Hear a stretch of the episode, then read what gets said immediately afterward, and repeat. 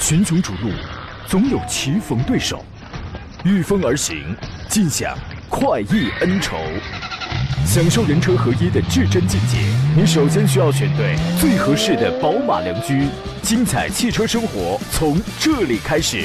买车意见领袖，权威专家团队聚会团购买车，专业评测试驾，主持人杨洋为你客观权威解析。这里是 Up Radio 购车联盟。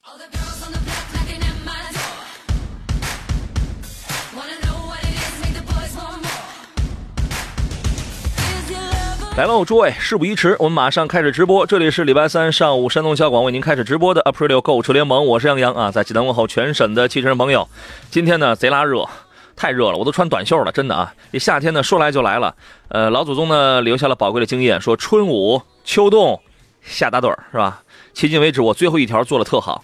人这一辈子呀，要学习很多的技能，但是要说最有用的技能是什么呢？就是想开点儿。哈，学名又叫顺其自然啊，该冷冷，该热热，我自巍然不动。听说今天晚上可能要降温啊，您这个该多裹点啊，把自个儿给武装成成这个粽子呀，你也可以提前这个做做准备啊。我自巍然不动，指的是一个心态啊。今天我们直播一个小时，欢迎跟我们来探讨解答一下选车买车的专业问题。当你不知道该买什么车了，决定不了挑选哪一款了，欢迎来找到我们。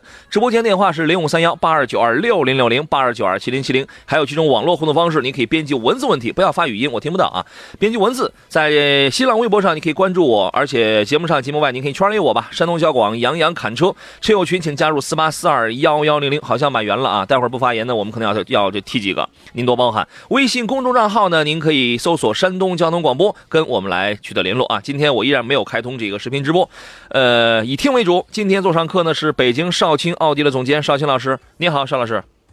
杨洋好，听众朋友大家好。您是一个怕热的人吗？我不是一个怕热的人。哟，真羡慕您，我特怕热啊。那您是怎么着？是怕冷啊？嗯，怕冷也还好吧。啊，说明你是一个内心不冷不热的人。你到底想怎样？你这人没有原则，你没有立场啊你啊，就是怎么都行是吧？嗯，真好啊。我这个真羡慕您这样的人啊，是怎么都行。夏天来了，那我也不是特别热啊；冬天来了，我也还行啊。我们祝愿大家在这个炎热的夏季来临之前啊，都可以坐进自己刚刚买了这个 Dream Car 里头，享受清凉，同时险遇拥堵的道路。当然，听上去可能前一条比较容易实现啊。这个据说呢，有的听众在买车，然后有销售员跟他说：“哎呀，你相中的这款特别的好啊。”问有多好呀？人销售说了：“如果这个车你开出去五百米没有妹子对你侧目的话，那你就该想想自个儿的长相了。”嗯。这位听众后来他来问我说：“这他说的是什么意思？”我说：“我也不知道，我给你问一人吧。”邵老师，您觉得他说的是什么意思？说他的车好呗，啊，说人家不好看呗。啊，那这个我觉得是不是说的是您呢？有意思啊！咱们说几款长相比较比较好的车，英菲尼迪 Q 五零 L，你觉得这个车长相怎么样？长相我觉得没问题，这车哪有问题？英菲尼迪的全系车型，我觉得。首先从外观来说都不难看，嗯，就是长得可以是吧？这个长得确实比较好啊。然后这一次他推了一个中期的改款车型啊，新车对外观内饰还有配置方面也都做了升级。然后他继续推出的是搭载 2.0T 加 7AT 动力总成，一共是六个车，售价呢再次的它，因为它依然是在三十万以内的这个区间。上一代车型是二十七万多起。然后这一代的车型要降了一万，起步价起步价指导价它就降了一万，是二十六万九千八到三十九万九千八，相比老款的这个指导售价区间是整体都下调了这个一万元啊。这一次我觉得它保保留了跟海外版那个 Q 五零几乎是非常完整的那种前后的设计，车头位置它对这个前保险杠的下下边这个进气口跟尾灯呃跟雾灯的这个开口的位置也做了一些调整。我车尾的变化主要是集中在集中在了这个黑底的尾灯啊，还有后杠的底部。啊，它进行了一些优化，进行进行了一些设计。它分普通版跟这个运动版嘛，我觉得即便是普通版的话，也显得是比较运动的。他们家的车反正看上去都是蛮运动的，是吗？嗯，是。嗯，这个没什么差。然后呢，当然它还有运动版，运动版的设计那就更加的激进了啊。然后在车头的前边呃，前杠的两侧还有黑色的扰流翼的这个造型。十九英寸的密辐式的这个轮圈，我觉得这个大家可以去关注一下。内饰的变化也比较大，方向盘换了新的样式，新样式的三辐式的多功能方向盘。然后呢，也给你用了一些这个配色啊、纹路啊、仪表盘的一些新的这种背光的这种色彩，包括那个挡把的镀铬装饰，细节方面也做了一些个看上去蛮有新意的这样的一些个变化。配置我觉得向来不是英菲的短板。啊，这个咱们就不再说了。呃，另外呢，尤其是这个配置，我的建议是什么呢？因为它不是二十六万九千八、二十九万九千八，这是两个低配车嘛。我们如果你资金够的话，你跳开这两个车，你从三十万九千八那个劲享版往上走的话，你你就能拿到 BOSS Performance 十六扬声器的那个那个那个那个音响，BOSS 的音响。邵老师，您有感受过吗？呃，BOSS 音响其实它的音质确实在很多音响里边都不错。一个其实。我们常见汽车的音响，一个是 B&O，一个是 BOSS，还有哈曼卡顿。嗯，这几个品牌的音响，我觉得装到车上以后，这个首先是喜欢音乐的朋友，嗯，一定都，呃，都是对他爱不释手的。对，另外啊，我的建议是，无论是什么牌子，只要是一些运动型的这种车型啊，音响一定得好。对，要不噪音太大。它你运动型车型嘛，对吧？那要是没点噪音的话，那听着那也不够过瘾嘛，多少还是要有一点了。那这种情况下，音响一定要好啊。这个二七四 A 型号的 2.0T 的这个发动机，两百一十一马力，三百五十牛米，配一个七速的手自一体变速器。我觉得这个车有有让我来总结的话，它有这么几个亮点啊。一个是外形战斗力非常的强。是是，它是四米八多的这个车长，接近两米九的轴距，但是两米八几的这么一个轴距，我觉得车体已经够宽大，已经够用了。然后配置也比较丰富。这个二七四 A 的这个发动机啊，好像是日产北美公司生产的啊，它还有另外有一个型号。那么这个发动机动力，我觉得加速是比较顺畅，是够用的。最重要的一点啊，英菲尼迪它有一项黑科技。应该应该研究过的朋友或者开过车的朋友应该都知道啊，叫做 DAS，叫什么线控转向技术。这个英菲，我是去年年底的时候在广州、深圳一带开了它，几乎是，当然那个时候以开 SUV 为主啊，全系 SUV 开了有一千五百多公里。对于它这个线控技术，真是喜欢的是不要不要的了。呃，三个 ECU，光控制转向就有三个 ECU，线控技术。您对于这个技术或者您对于它所能营造的这个驾乘感受有什么样的分析评价吗，邵老师？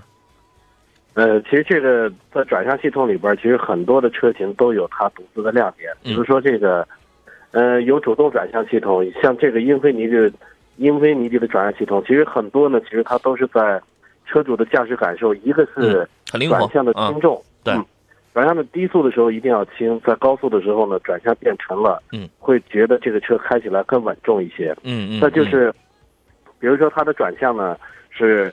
角度是可以变化的。其实我们一般，比如说打满轮，正常的是两圈打满。嗯，有些车型呢，在转向系统改进以后，它是有可能会出现一圈半就能打满的情况。嗯，这个呢，就是转向系统里边又新增加了一些机构。嗯，它可以，嗯，增大转向角度或者是减小转向角度。对。呃，简单来理解的话，这个 DAS 的线控转向，我们简单来理解的话，就是它让你的驾驶者一个很明显的感受是什么？这个转向的反应速度更快、更精准，车开起来更上手、更舒服、更舒适啊！这项技术呢，英菲尼迪确实是全球所有的车企当中第一个在用这项技术。呃，我不知道现在它算不算是唯一一个啊？但是我说实话，我除了它，我知道它在用线控转向技术之外，其他的车型仿佛真的没有。仿佛真的没有，呃，这个技术大家有兴趣了，你可以去研究一下，因为我我我是比较喜欢研究这些这个资料一类的这样的东西啊。一九六四年的时候，当时是被美国 NASA 航一个宇航局是用在阿波罗登登月有一个研究车，那个那个型号我已经忘记了，它是放在那上面，哎，后来开始用在。这个一些战斗机上啊，这个后头大家这个自个儿去研究吧。这是新上来的一款第一款车型，咱们待会儿再来说一下其他的。呃，来看一下大家的这些个留言。柠檬草来了确早，他说：“你好，杨洋专家好，昨天你还没有回答我的问题呢。”啊，是我看我现在看到了，因为我们的问问题特别多啊，所以说有的时候前一天回答不完，呃，您就尽量第二天来听，或者私下里给我发信，然后我给您打字回复啊。他问的是十月份左右中期改款的嘉旅，大体有哪些实质性的变化？他想买的是一点六的手动挡，有必要等吗？十月份出来的这个新嘉旅应该主推的是一点五 T 呀，啊，然后呢，另外，呃，他的第二个问题是嘉旅跟速腾啊，应该怎么来选？看的目前看的那都是一点六的手动挡的这个车型，您来分析一下吧。其实，呃，这俩车嘉旅和速腾呢，其实从性能上、底盘上，包括它的内饰，嗯，这些其实都非常的接近。但是我个人觉得，要是作为家用的话，要是家用啊，我觉得家旅更合适。嗯就是主要是它车里边的空间嗯比较宽大，然后呢，空间也比较灵活一些。嗯嗯呃，包括车身的高度，它要比速腾的高度要略高，嗯，也就是说它更饱满一些。是呃，我更看好，呃，我我更看好嘉旅的实用性。对，嘉旅其实并不算是一个 MPV，它顶多就算是一个大两厢嘛，对吧？嗯嗯呃，今年十月份要出来的这个价率，如果我们拿海外版那个来看的话，它一个最大的一个变化就是在动力方面它出现了变化。你够呛，我不知道你它这一代进入国内之后，你还能不能买到一点六升的啊？因为它主推的是一点五 T 和一点四 T，它主推是这两个排量。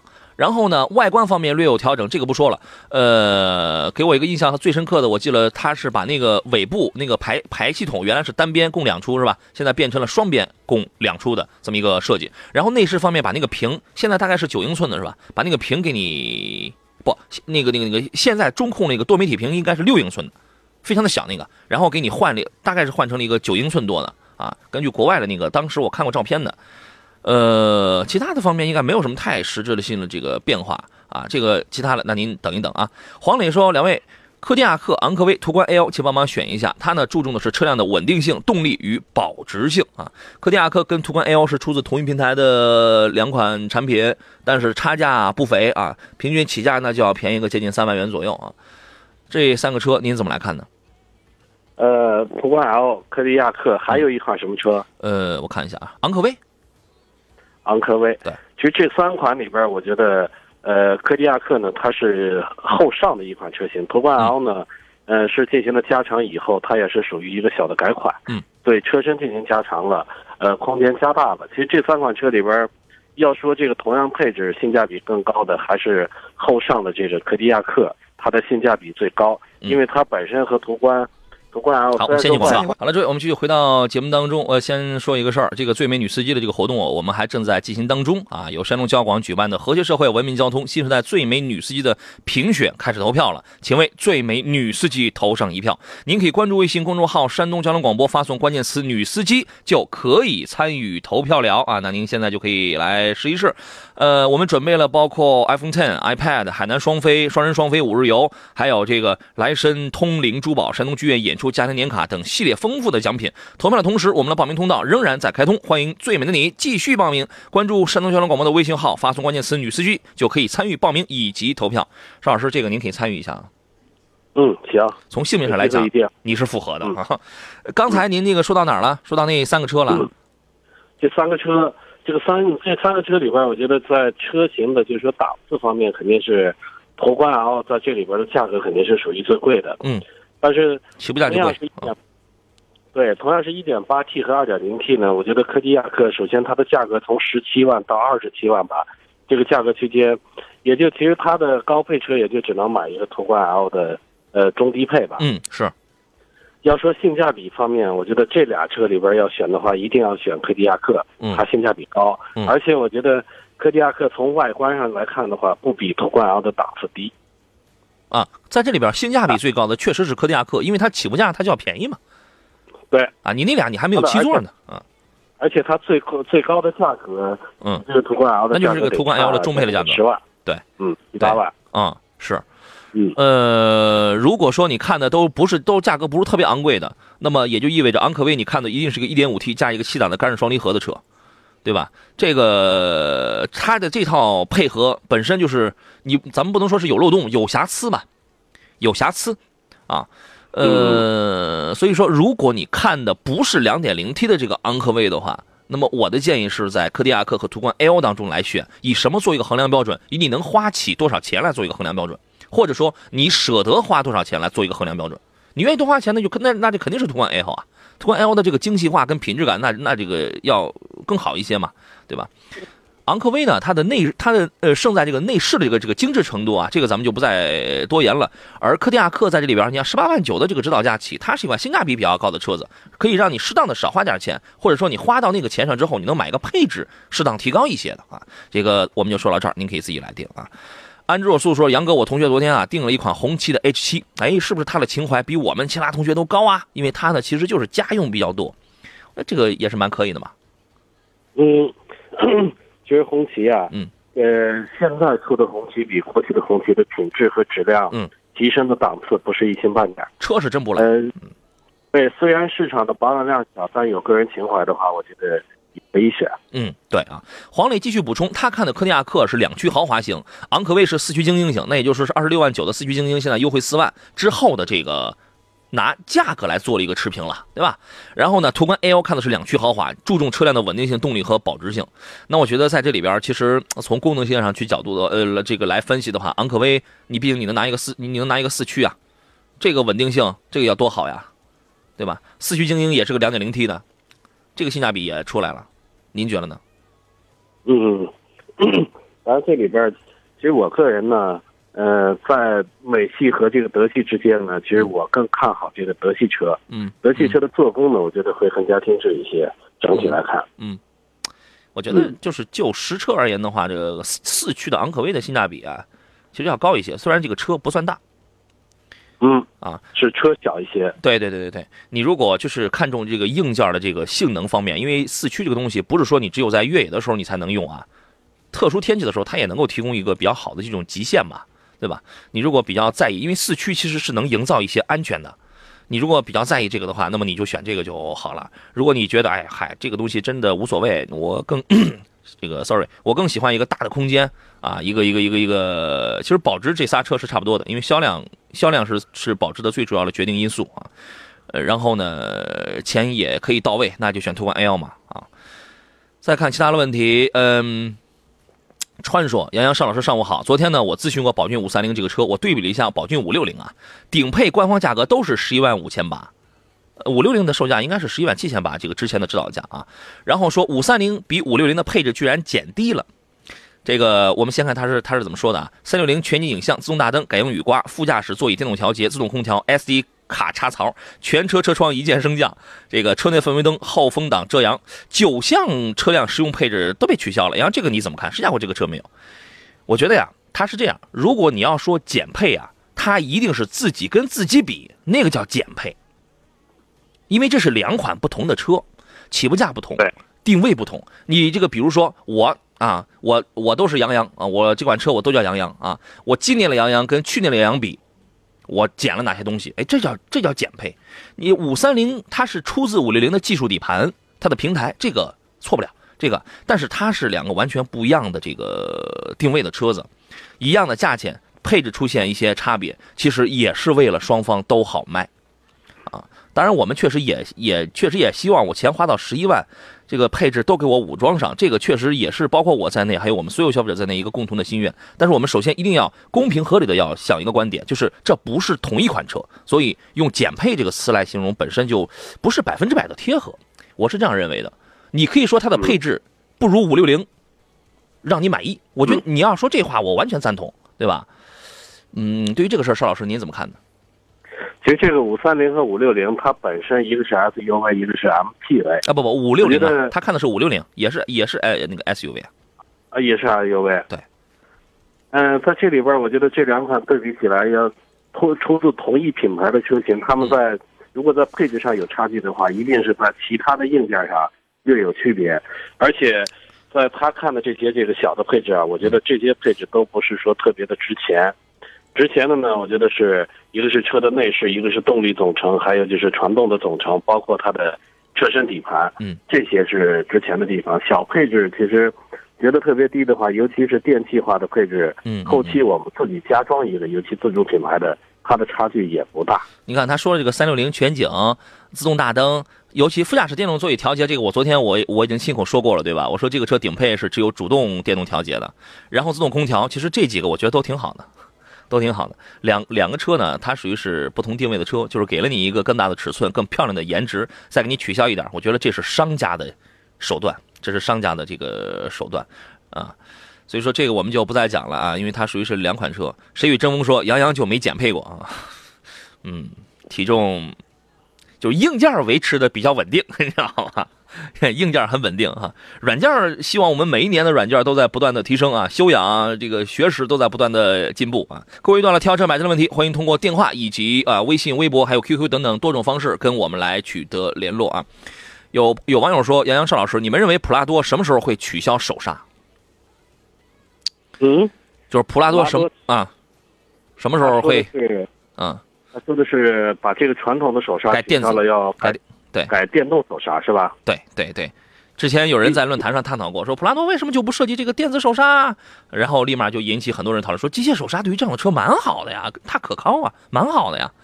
你怎么看呢？还有人喜欢脚刹呢。嗯，对，其实我个人更喜欢这个嗯机械手刹，它可靠。机械手，呃，因为电子手刹虽然说省力，但是在说明书里边大家有没有注意看，就是说，电子手刹它的制动力啊，到一定的程度下，它也也不能说完完全依赖它，因为它也有这个制动力不足的时候。其实作为一款，我觉得属于。呃，带有越野性能的这个车型吧，我觉得机械手刹更可靠，尤其是在一些征服一些比较复杂的路况的时候，我觉得它很有用。对，机械的这个机械手刹确实很可靠。然后你会发现，无论呃，我们今天我们不是说到了那个英菲嘛？你无论是这个英菲尼迪的这个旗下什么六十万、七十万、八八十万这种车，人家该给你用这个机械手那个脚刹，那个也叫机械嘛。对吧？人家该给你用这个的，人家还是给你用这个呀，不是说用不起啊，只是说为了对于这样的车型而言要更可靠一些。再来看下问，呃，这位网友叫这个什么？这个他问了一问题，他说我想咨询一下一八款的君越的阿弗尼尔啊，就是君越的这个这个顶配三十万多的那个阿弗尼尔，还有那个丰田皇冠两点零 T 的时尚版，请分析一下发动机。变速箱性能，还有高速行驶的时候的舒适性和静谧性。从双喷射的发动机和八 AT 的这个变速箱上来讲的话，皇冠除了在二三档有点偶有顿挫之外，其他的方面它赢了。嗯，单从发动机跟变速箱上来讲，您怎么看呢？他是拿君越和这个新的皇冠做对比呗？对，君越的顶配两点零 T 配六 AT，然后和这个新款的八 AT 的这个皇冠，呃，两点零 T 配双喷射配现在的这个八 AT。我觉得这俩车要是真要做对比的话，我更看好皇冠。嗯，皇冠呢，在同级别车里边，其实它的稳定性，尤其是这么多年来，它的稳定性稳定性是最好的。嗯，呃，确实故障率最低。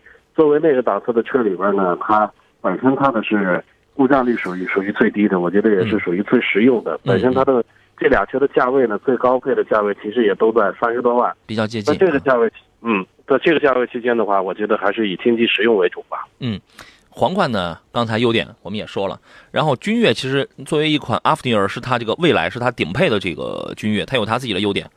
它是什么呢？这个好像顶配的君越好像跟那个呃新款的君威的 GS 一样，也是带可可调悬挂的。啊，然后呢，大全景天窗，就是在配上它有的有那么几个东西会略比皇冠会好一点，但皇冠是硬件，皇冠赢在了硬件啊。那您琢磨好了，进入半点广告，我们稍事休息一下。群雄逐鹿，总有棋逢对手，御风而行，尽享快意恩仇。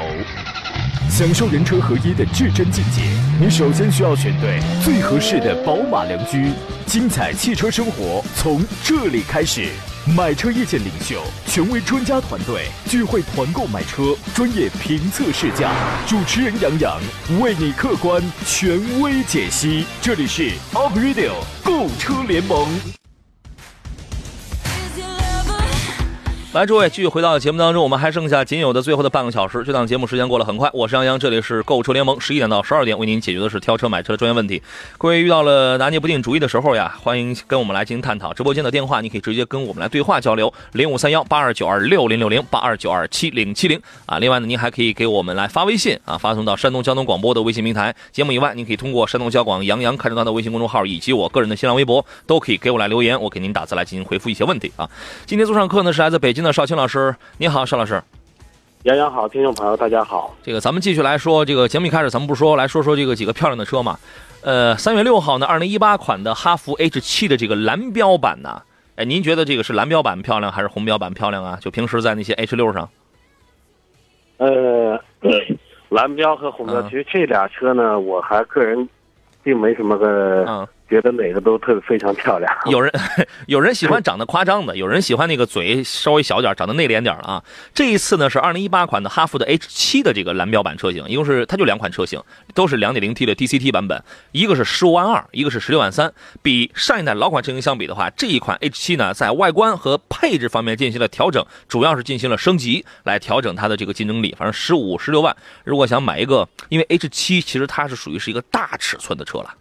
对吧？它属于是一个大尺寸车。二零一六年北京车展上，当时是上市亮相的，给我印象特别深刻。就是前年吧，我们我我们当时去中级 SUV，呃，然后后来后它是后来有新增的这个红标版，因为它一直都是红蓝标来搞一个差异，而且也有这个七座啊。呃，现在这个车已经到店了，为让各位了了解这个详细情况，我们包括这个车的简单变化，我们马上简短连线一下济南悦城哈弗 4S 店的销售总监张才亮先生啊。你好，张总。杨老师好，各位听众朋友大家好。你好，这个新车已经到店了吗？呃，新车已经到店了，目前。哦，是试驾车还是说我们可以立马掏钱买的现车呀？呃，现车和试驾车都已经有了，都有了，已经匹配了。那这个还是比较充足的。您能给我们简单来介绍一下新款有出现了哪些变化吗？呃，其实新款来讲，就刚才跟您说的哈，它是在整个的外观设计和配置上进行了升级和调整，进一步提升它的一个竞争力。嗯，您能跟我们说说吗？外观上来讲的话呢？呃，可能跟老款的车比较明显的一点，就是在整个前脸的一个部分哈，整个车的车头部分可能呃比较看起来的话更加的圆润饱满，包括它的前保险杠啊、进气口啊以及雾灯区域呃都做了一系列的调整。嗯，呃，这个是整个在外观上。嗯。那整个外观尺寸呢，原来的呃这个一七款的话是四七零零，现在呢是四七幺五，整个车身长度的话增加了一个十五毫米。哦，车身长度是增加的。车身长度这是增加的是吧？车身长度增加了。其实，呃，整个后尾部的话呢，它的尾灯组啊，包括后边的全新杠、全新的保险杠也都做了。嗯。然后这是呃在外观上，其实最最主要的一点还是在整个的，呃，配置上的一些升级吧。啊，你给我们简单介绍一下。对，然后它的一个最高车型匹配了是十二点三英寸的全液晶的仪表盘，这个是之前没有的。包括它的全景的影像、驾驶模式的选择。然后自动的尾门、全景的天窗、陡坡缓降，嗯，安全的配置来讲的话，也增加了，呃，它的自适应巡航，嗯嗯，头部碰撞的自动刹车功能，啊，自动泊车、车道保持的一些功能，都是原来的车是没有的。OK，配置这也是出现了一些新增的情况，但是售价基本还是十五、十六万的这个样子，没有，也没有说是这个涨个价什么的。动力方面呢，大家都比较清楚，两点零 T 配的是，我觉得这个变速箱我们可以来来这个说一下，因为现在绝大多数这个自主品牌很多都给你配一个什么干式双离合这样的。呃，哈弗 H 七这款车配的是来自于哥特拉克的六速的，OK，它是来自于哥特拉克的六速的湿式双离合车型，但是现在好像是这个车只提供这个前驱车是吧？张总还在线吗？OK，这是张总掉了是吧？那咱们待会儿呃看看我们还有没有什么这个其他问题？大家大家有没有一些这个具体的问题呢？您也可以来这个问一问啊。这个六速的湿式双离合，其实从这个成本上来讲啊，它那就会比这个干式双离合它就要高，而且也能尽可能的去避免一些高热呀、一些顿挫。啊，这样的情况，我觉得这个厚度可以去试驾一下，因为上一代车型我们在试驾的时候，确实在低档位的时候，你会感受到有点轻微的顿挫。那么这一代车型的这个重新的调教跟匹配会不会有所升级？这个我我觉得留给大家去这个体验体验啊。呃，好了，这个张总回来了，我们再来问一嘴啊。现在这个新车只提供前驱车型是吧？对，目前只是提供前驱车型。啊，在动力系统的这个平顺性上，这一代车型有没有一些升级跟重新调教呢？呃。它还是沿用了 2.0T 加一个六速的格特拉克的一个湿式的一个双离合的一个变速箱，湿式双离合是吧？嗯，对，它的一个功最大的功率是231马力，扭矩的话是355牛米，嗯，呃，比 i 的话略有提高，是吧？啊，这也算是一款比较硬派的车子了啊。这个我觉得它的它的竞争对手呢，无非就是广汽传祺 GS 八，像是这样的车型啊。喜欢硬派的车的这样的消费者可能会对 H 七会有所侧目。现在买车的话，有一些购车政策吗？呃，现在整个车因为新车嘛，所以优惠力度可能比较小。综合的优惠的话，在两千块钱左右，两千元的现金左右。然后当然是，呃，咱杨洋看车团的广大的听友或者朋友的话，嗯，到店里试驾或者看车的话，都会有精美的礼品相送的啊。我们现在还没有这个品牌的这个团购呢。呃，第一，因为很多的绝大多数消费者都知道，因为哈弗现在卖的太好了，对吧？这个说说实话，优惠力度在不大的情况下，然后排队买。这个排队买。第二一个，呃，我的听众啊，呃，如果有听众，如果有杨洋的听众，然后到您店里，到这个悦城店里去买车的话，会有一些额外的东西吗？呃，这个肯定会有个确定啊原礼品相送的。有什么东西啊？我都想领。呃，包括我们原厂的水杯啊，原厂的一些水杯不行呃，这个 U 盘呀，一些对原厂的一些比较有纪念意义的礼品都会相送。这个光有水杯不行啊，这个必须得就是市场优惠在一个什么样的程度上，我我的听众必须要有一些额外的优惠啊。我觉得这个大家可以去找张太亮，去找张总就可以了啊。不提不知道不认识，那就算了啊。只要提是我的听众，这个咱们就得有一些额外的一些礼遇，好吧？好的，没问题。好，谢谢您，我们了解了，好嘞，再见啊。嗯，好，谢谢来自济南悦城哈弗店的这个销售总监张太亮先生给我们做了一个简单的介绍。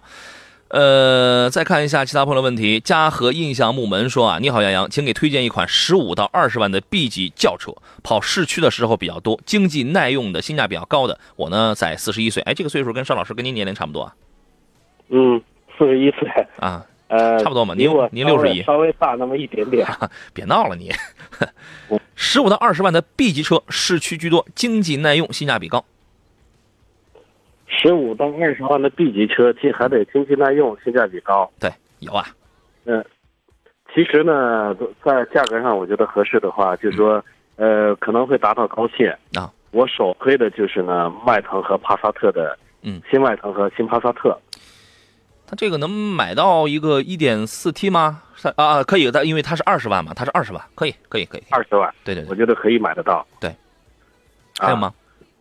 嗯，再就是他的年纪呢，其实也还有好多车呢，他的年纪可能在四十一岁，我觉得可能年纪偏大，嗯，在呃不太合适。我觉得这个人挺年轻的我的话，嗯我会主要考虑这两款，嗯嗯嗯，这个更成熟稳重一些，而且这俩车的综合性能。呃，都不错，从动力、操控这些方面都不错，嗯，包括它后排的空间，嗯、坐人也好，还是操控也好，都比较优秀。对，其实，呃，您刚才指的可能是第八代凯美瑞那样那样那样的车子，过于年轻了，是吧？过于年轻了。嗯，哎，两点零的十七万九起的这个价格完完全在它的这个预算当中啊。但是如果你觉得它过于年轻的话，那么你可以去考虑现款的天籁。现款的天籁虽然没有换代，但是这也是一款非常经典的车子。你现在你十五万起的价格你就能买啊，那那你折中十五到二十万，你折个中，你能买一个中配的车子也非常好，性能很稳定，很经济，很稳定，对吧？这一代天籁比上一代天籁的话，一个最大的一个变化就是它不塌屁股了，它几乎不塌屁股了，因为悬架的支撑在支撑性在支撑性上它调整了很多。呃，你可以考虑这个，我觉得其他也有些年轻的，比如迈锐宝啊，这个减轻了三百多斤的这个这个迈锐宝，反正现在销量惨淡。另外呢，嗯，那那就是刚才说了那个了，我觉得就是还是从这几个车里边来看吧，啊。呃，一位网友说：“杨呃杨哥你好，邵老师好。他看了有这么三个车子啊，一个是奔驰的 C 两百标轴运动版吧，三呃嗯宝马的三二零 RM 摇曳版，这这个是啊，还有是 A4L 四零运动啊。他呢就想买一款偏运动的轿车。你说他是从这里三个里边挑呢？他问啊，还是等三系改款新车？呃不啊，这是第二个问题。他说买三系的话，看来他是喜欢这个，是等改款新车还是现款？我那我之前我就告诉过你啊，二零一九款就是明年要出了那个新款的三系，它会有什么变化？第一，改电子手刹了；第二，那个进气中网更大了，前脸儿稍微就是线条变了变，前舱盖更宽，更更更往下压了，就是就是好看了呗，就是有点像五系了，好看了呗。内饰方面，方向盘的造型好像换了点儿中控造型有变化，但整体不大，主要是换了电子手刹了，其他没什么变化。基本就是这样。发动机它这个它这个不会变的，B 三八、B 四八，呃，这个它这个不会变的啊。嗯，刚出来的时候价格肯定也不会便宜喽，对吧？那么它前边这三个车子，您会怎么来看呢？其实宝马三系、奔驰 C 的，还有奥迪 A 四 L 这三款车，它是本身就是竞争对手。嗯这里边选择，如果他我觉得喜欢偏运动一些，嗯我觉得应该去考虑这个宝马的三系的运动性能。啊，它的在性，能方面，我觉得更加优秀。嗯呃要是从档次上来说，这三款里边，我觉得奔驰 C 的档次最高。当然，它的售价，我觉得售价和配置相应的要比这个三系和奥迪 A 四呢，这个还是要高一些。一分价钱一分货嘛。呃，其其实差不多了，因为他看了那个四二零，它是短轴运动套装的，那个跟那个嗯 C 两百的运动，反正这个价格应该是差不多的。嗯，嗯，我觉得奔驰 C 的从外观和内饰的档次上，从嗯这三款车里边比的话，奔驰 C，我觉得是最优秀的。嗯嗯，做工是吧？嗯嗯，奥迪 A 四呢，我觉得除了性价比高和这两款去做对比的话，奥迪 A 四只能说从买车的价位上，嗯会便宜一些，嗯，会实惠一些。从后期的维修养护上的成本呢，这个从维修上，奥迪 A 四会更省钱一些，但是从档次还有性能方面，可能要比这个三系和 C 要略差。就是买 A 四啊，你就图一个大空间，四平八稳的开着就行了，当滴当当滴当滴是吧？你就那样开着就行了。这个讲运动它不如三系，讲豪华它不如 C 级，对吧？所以说在这里边，你如果一味的，你可以不在乎，其实从从他的第二个问题当中，其实他还是蛮在乎三系现在那个比较 low 的 比比这个比较陈旧的那个内饰的。但没办法呀，实际上这个车它就挺好开的嘛。呃，追求操控的话，那么320短轴的运动版这个还是 OK 的，这个还是可以的。然后 C C 两百呢，它在它这个标轴，因为我也不太确定您后排用不用啊，这个长坐不坐人啊？因为这个短轴的这个后排座椅依旧比较短，长轴还加长三公分，但是也是不能比例放倒。当然，有人一辈子也没比例放倒过，这也这也这也无所谓了。C 级你去试驾的时候，你注意，你可以在方向盘打死的情况下，你去找个减速带啊，或者或者你多体验一会儿。呃，我们虽然不提倡用车当中方向盘长时间打死，但是我想让你体验的是有其其之前有部分车主反映过方向机会咔咔响的这种状态，看看你有你会不会遇到啊？其他没什么大问题，配置跟豪华度，反正它是要占优势的啊，这个您可以考虑。谁与争锋说，作为杨洋的听众，我很自豪，谢谢杨洋啊啊，OK，谢谢您，谢谢您啊。呃，阿里说每次啊，我就听一半节目就得吃饭了。行，海天空呃，天空海阔说少说了一个阿特兹啊，您指的是给刚才那个四十一岁的这个大哥来推荐车的时候是吧？阿特兹其实也在这个价位，但是车型可能过于张扬了吧？嗯，过于张扬了。我们连凯美瑞都去了。阿特兹的外观它并不太适合这个年纪中年人吧，四十多岁算是中年人。我觉得呃，它的还是更年轻化一些。对我们刚才就因为这个原因，连凯美瑞也去掉了。好嘞，我们进入今天节目的最后一段广告。好了，各位，我们继续回到节目当中。刚才说到那个奔驰 C 啊，我们老听众起来了 Kimi，然后他说奔驰 C 今年会有小改款。是的，呃，据说全液晶屏、全新的 LED 灯啊，看来这是一位特别关注新款奔驰 C 的这个朋友啊。所以说他还是要当力争要当阎王是吧？颜值之王，哈哈，这个反正就在漂亮上，这是要下足了功夫了，这是啊。Love 说：“哇，杨仔脱口秀开始了，杨仔今天热了都脱了，这这脱口秀这都快结束了，接下来是邵老师脱口秀时间。你好，邵老师。杨洋好，听众朋友大家好。哎，您这个状态就跟咱们十十一点刚开始似的。啊，是，来，咱们看看大家的问题啊。呃，来看山东交广杨康团微信平台上大家的留言，哇，好多。青椒说：“你好，杨老师，请问1.6升的 CVT 的荣威 RX 三怎么样？可以入手吗？”哎，这个车我到，因为呃，我去泰安那个雷霆赛车场吧，我去开过。呃，但是呢，我选的是一点一点三 T 的，配六 AT 的，配爱信那个六 AT 的。非常平顺，然后你别看那个一点三 T 的这个这个小排量啊，你这个地板油蹭蹭的这个速度上来还很快，你知道吗？很很平顺，呃，你很少能感觉到那个顿挫，因为赛车你这个本身它不会像是在城市当中用车那样咔停一下，咔起一下这种啊，它比较流畅。一点六升 CVT 这个车我我没有开过，但是从平顺性，因为它关心的是可能是平顺性啊，从平顺性角度出发，我觉得这个应该是 CVT 的一个最大的卖点啊。邵老师，呃您觉得呢？首首先，CVT 的变速箱，它在升降档的时候绝对是不会出现有大的顿挫的。很这个它的平顺性呢，在所有的变速箱里边，平顺性它一定是最好的。嗯。呃，而且这个车呢，呃，过去的这个 R 三呢，这个我在上海，嗯，去上海出差的时候啊，经常打车就打这个啊，快车，对对对，那儿多呃经常能是，经常能打到这个车，而且嗯在上海，我觉得这个车的保有量非常的大，荣威。嗯。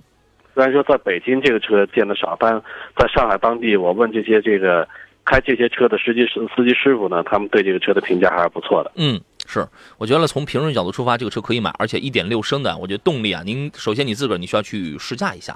刚才我们有朋友发微信，安之若素吧，这个好像是刷过去了，然后他说他开过啊，对，是他开过一点四 T 的帕萨特，动力太肉了，所以说我我我应该相信，我在说这句话的时候，咱们在说这句话的时候，电摩前就有不少在开着 1.4T 帕萨特的朋友，他看人家可能就在说，哎，我我觉得动力够用啊。这说明什么呢？动力这个东西，它对不同的人确实会有一些不同的一些需要。我们不会以自己的标准去衡量，一定是小马过河啊。您一定是自己去试一试。但是从平顺性、从养活的经济成本比较的低啊，比较亲民这个角度出发的话，上汽荣威的这个车没有，应该说它它这个不会有嗯出现什么大的问题啊。